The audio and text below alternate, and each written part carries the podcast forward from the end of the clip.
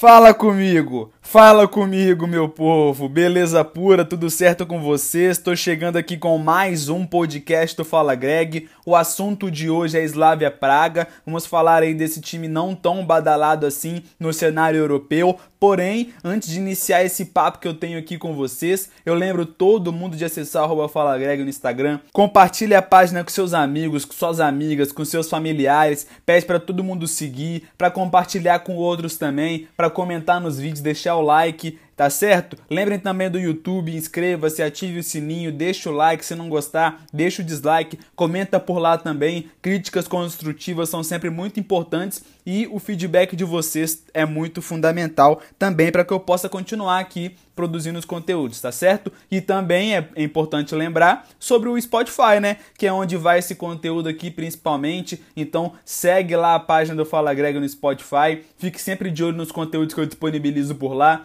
curta também, é só colocar o coraçãozinho lá no Spotify também, porque é muito importante, viu? Então, sem mais delongas, vamos para o conteúdo de hoje. Vou falar aqui um pouco sobre esse time, como eu disse, não tão badalado assim no cenário europeu, na Europa. O Slavia Praga, que porém vem chamando a atenção de muita gente né, nessa Europa League principalmente, viu? Antes de mais nada, galera, antes de entrar no assunto de fato, assim, de falar do estilo do Slavia, os seus destaques aí, eu preciso falar de um caso muito triste, infelizmente, de racismo envolvendo um atleta do clube, do clube tcheco, o zagueiro Kudela do Slavia, insultou o meia Camarra do Rangers da Escócia, como eu disse, com insulto racista aí durante uma partida válida pela Europa League e dessa forma, né, a partir desse, dessa situação aí, o zagueiro sofreu uma punição da UEFA e ficará 10 jogos suspensos, nada mais justo e que isso seja levado para a justiça também, viu, pessoal? Não fique só no âmbito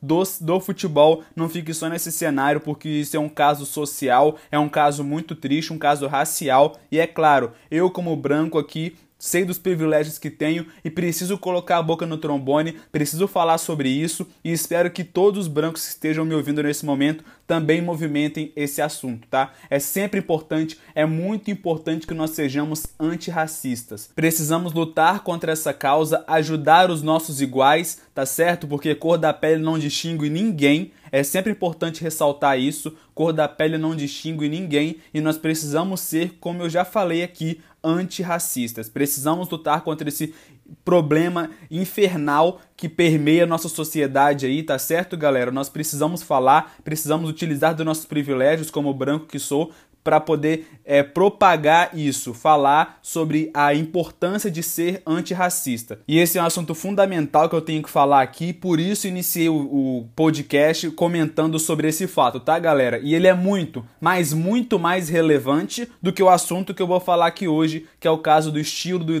do Slavia Praga, tá? Só para deixar claro aqui que essa questão vai além do futebol. Então nós precisamos comentar sobre isso, tá? Então agora vamos falar um pouco sobre Slavia Praga aí depois desse caso tristíssimo que eu comentei com vocês e sobre essa importância que eu já disse de sermos antirracistas, tá? O Slavia Praga ele é o líder do campeonato tcheco. Ele tem atualmente hoje em sua história seis títulos e tem como maior rival o Sparta Praga, galera, que tem 12 títulos do campeonato tcheco. E o Slavia, um fato muito curioso e interessante é que ele não perde no campeonato há mais de um ano. Olha só, galera, olha essa hegemonia da equipe que eles vêm construindo aí dentro da República Tcheca. O artilheiro da equipe aí é o Sima, que é um senegalês, tem quatro gols na temporada, e o garçom é o Stâncio, da Romênia, ele, ele que tem três assistências. E como eu disse, o Slavia está sendo tão falado nesse momento por conta da Liga Europa. Eles vieram do grupo C aí, que tinha Bayer Leverkusen, Apoel e Nice, e avançou em segundo do grupo, tá? Nessa segunda fase de Europa League, eles passaram pelo Leicester, que era o grande favorito desse confronto. Algo expressivo, né, que é importante ressaltar, é, passar pelo time do Leicester, o Leicester que vem construindo uma história muito bonita depois do título da Premier League aí. Nas oitavas de final, superaram o badalado clube escocês, Rangers de Gerrard aí, que vem construindo também um estilo de jogo muito bacana, vem colocando o time escocês no cenário europeu cada vez mais com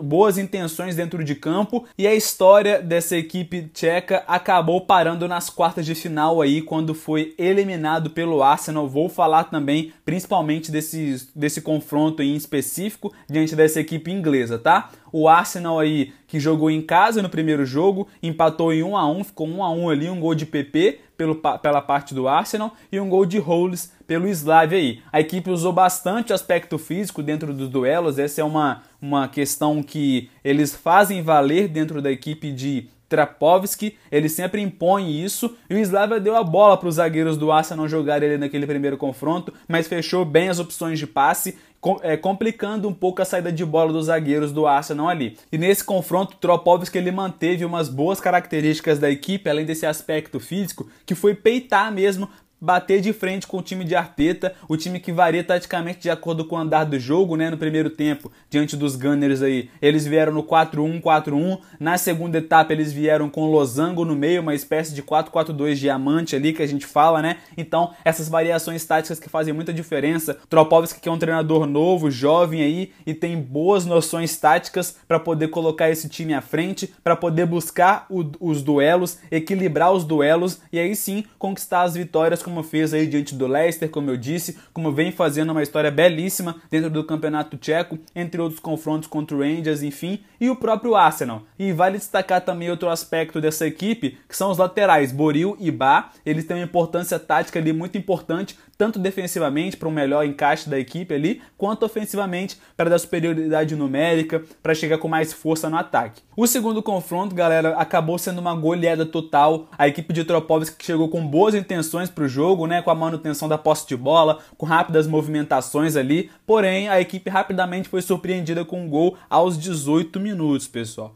Pois é, eles chegaram com intenções muito interessantes no início da partida ali, foi possível de se observar. De lá em diante, após esse primeiro gol aí, aos 18 minutos, o Arsenal acabou tomando conta das ações ofensivas e fechou o primeiro tempo com 3 a 0 no placar. Surpreendentemente, fechou com 3 a 0 no placar. A gente esperava um Slavia mais solto lá em cima, mas a partir desses gols sofridos aí a equipe foi perdendo gás, foi perdendo ímpeto. E no final das contas, o jogo, como eu disse, acabou terminando no 4 a 0 aí para os Gunners, para a equipe inglesa, mas a disposição tática, é importante comentar, como eu já disse, dessas variações no primeiro confronto, se fez valer aqui também. Eles chegaram no final do confronto com 2-4-4 ali, uma espécie de 2-4-4, fazendo uma abafa, mas sem sucesso. A gente sabe, né, como é que é esse fim de partida, como é que os treinadores às vezes costumam se portar, jogando o time lá para frente. O, é claro, não tinha mais o que se fazer, né? Com, com 3, 4 a 0 no placar ali, era muito difícil reverter, né? Reverter essa situação. Então,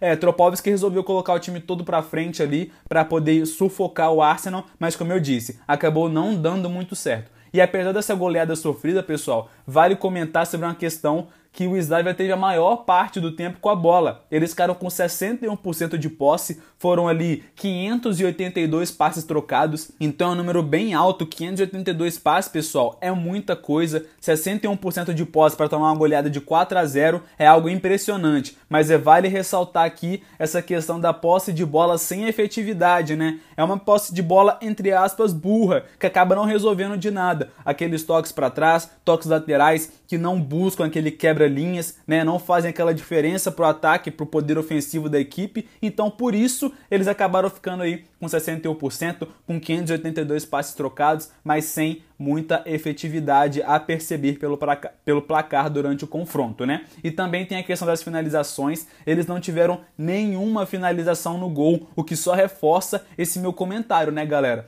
Foram sete chutes ao total, dois para fora e cinco travados. Então, assim, mostra o quão ruim foi o desempenho da equipe diante do Arsenal dentro dos seus próprios mandos. A gente sabe que como não tem torcida, faz muita diferença é claro que caso, caso tivesse os torcedores presentes em campo ali, presentes na arquibancada, faria total diferença. A, a equipe ganharia um gás a mais, a gente sabe como é que é isso, assim como seria o Arsenal, né? Então vale para os dois lados. Enfim, acabou ficando nisso mesmo. O Arsenal avançou, mas vale o destaque aqui, como eu já disse, dessa equipe de Tropovski, que tem boas variações táticas, que tem ímpeto, que tem determinação e que e tem atletas interessantíssimos, como eu já destaquei aqui, o Cima, o atacante, o artilheiro da equipe, o Stance o Romeno ali, e tem um cara de bastante movimentação, que tem um, um deslocamento livre ali na equipe, o Podov, é um cara bem interessante também. Então, assim, a equipe que foi esse grande destaque até então nesse cenário europeu, principalmente da Liga Europa, surpreendeu ao longo dos anos aí, chegando em uma possível Champions League, quem sabe, né? Tudo é possível agora, muitas equipes chegando, equipes novas, chegando com boas intenções e aparecendo bem na Champions League. Um caso de se destacar esse ano mesmo foi o Borussia Mönchengladbach, que assustou Inter de Milão, assustou Shakhtar, assustou Real Madrid, equipes aí bem consolidadas na Champions League, que estão sempre figurando ali entre as principais. Claro,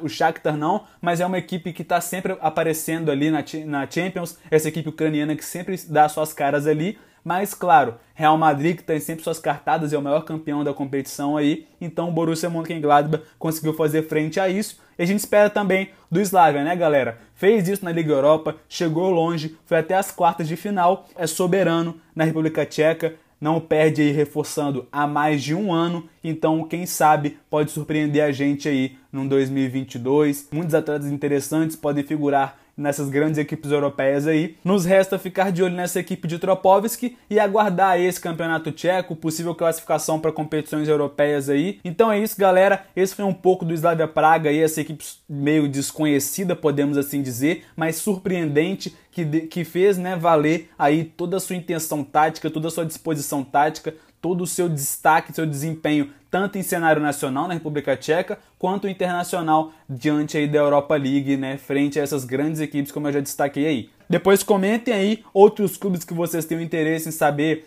que eu comente, que eu traga aqui informações, questões táticas, desempenhos táticos, técnicos, jogadores de destaques, tá certo? Individuais aí da equipe e coletivamente também, como eles se portam dentro de campo. Deixa nos comentários o que, que vocês querem ouvir, deixa o feedback aí de vocês, valeu? Muito obrigado a todos vocês que têm me acompanhado. Fiquem ligados nas redes sociais do Fala Greg. Um forte abraço e até a próxima. Tamo junto, pessoal. Valeu!